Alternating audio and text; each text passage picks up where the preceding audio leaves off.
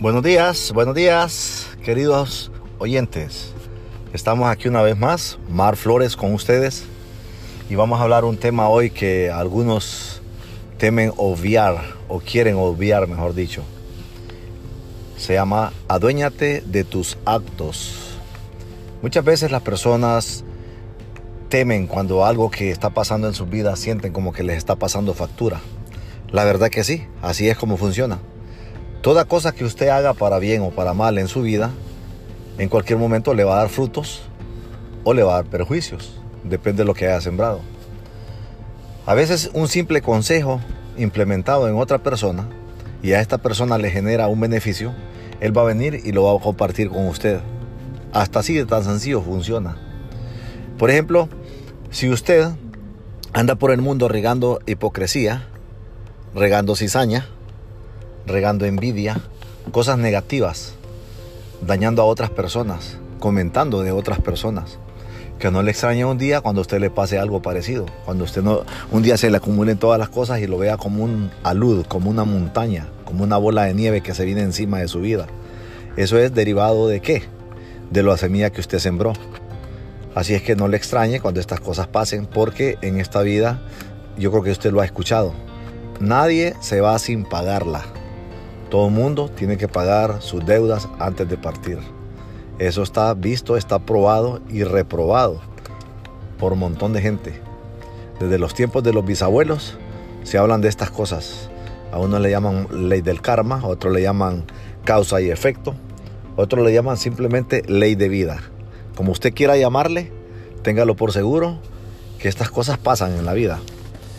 De manera positiva podría decirle que si usted va por el mundo sembrando buenas semillas, cultivando, irrigando el mundo con su carisma, con su consejo, con su buen ejemplo, con muchas cosas positivas que le pueden servir a los demás y a usted mismo, va a obtener un fruto de ello. 100% seguro que sí lo va a obtener. Le voy a poner un ejemplo. El maestro que prepara a un alumno que lo enseña a leer. ¿Quién no recuerda a ese, a ese maestro que lo enseñó a leer? Que le enseñó las primeras letras, que le enseñó los primeros números. Yo creo que aunque le haya dado sus reglazos, barazos, como usted le quiera decir en su país, lo haya castigado de alguna manera, usted le agradece. Porque usted en el mundo está aprendido y enseñado gracias a que ese maestro incidió en su vida un día, cuando usted le conoció y lo enseñó. Que vinieron otros y lo pulieron, que vinieron otros y lo mejoraron o progresaron, como usted quiera decirle. Sí, es cierto, estamos de acuerdo.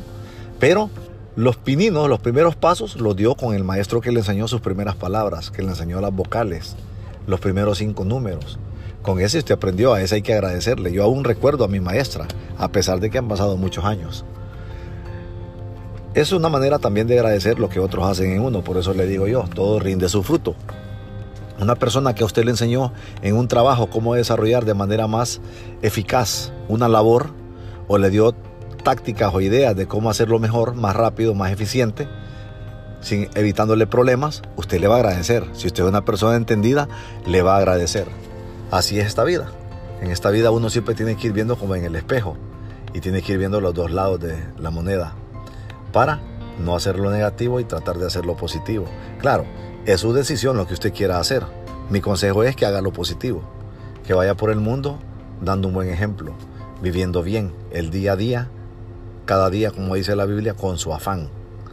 Cierto mentiras que deben usted creerlo, pero es cierto, cada día tiene su afán. Así que no se preocupe tanto por el mañana, preocúpese por hacerlo bien hoy.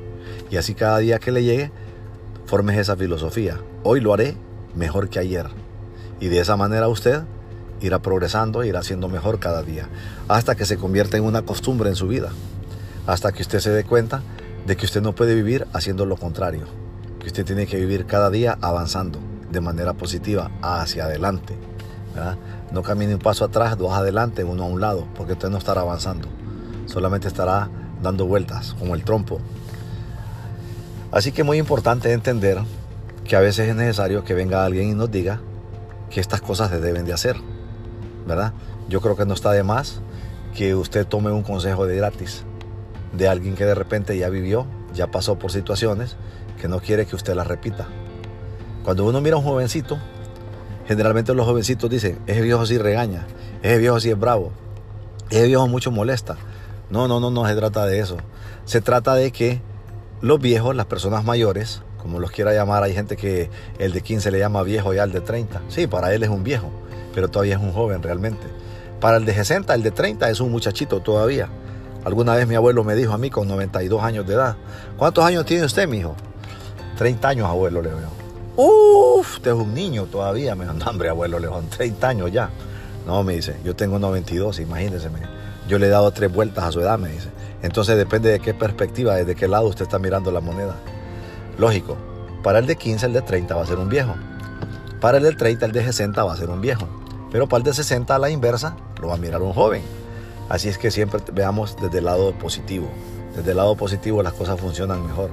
Le dan otra fisonomía de vida a usted. Le dan una forma diferente, aspectos diferentes de cómo ver la vida.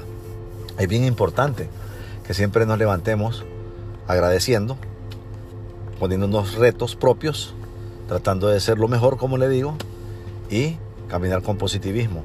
Que alguien le sacó la piedra, que alguien lo puso de malas pulgas, que alguien se levantó con el pie izquierdo, déjelo a él, que sufra él. Pero no ponga usted sufrimiento en su corazón por los errores de alguien más, porque estará sufriendo usted por gusto. Eso es como cuando usted llega a una fiesta donde usted sabe que la fiesta no va a ser buena, porque usted no es una persona que tiene vicios. Sin embargo, sabe que ahí va a haber tabaco, alcohol, drogas, sexo, todo lo que envuelve una fiesta desparramada, como quien dice. Y si usted se va a meter ahí, no es la mente. Los resultados ustedes saben que no van a ser los mejores. Porque usted de antemano sabía a dónde se estaba metiendo. Así es que, como le digo, un paso bien dado, a tiempo, medido, con previsión, no le va a traer ningún problema. Si usted hace las cosas a su manera, va caminando para donde lo lleve el viento, lógico, algo tiene que pasar. Y no muchas veces es lo mejor. Generalmente son cosas erradas que no debiéramos haber cometido. Y como el hubiera no existe, entonces siempre acordémonos de eso. Ya después es muy tarde cuando usted quiera recapacitar y sepa que tiene el agua hasta el cuello. Es bien difícil salir de ahí. Así que pilas. Tomen el consejo. Como dije Popeye, un consejo te doy porque Popeye el marino soy. Solo es una manera de alegraros un rato.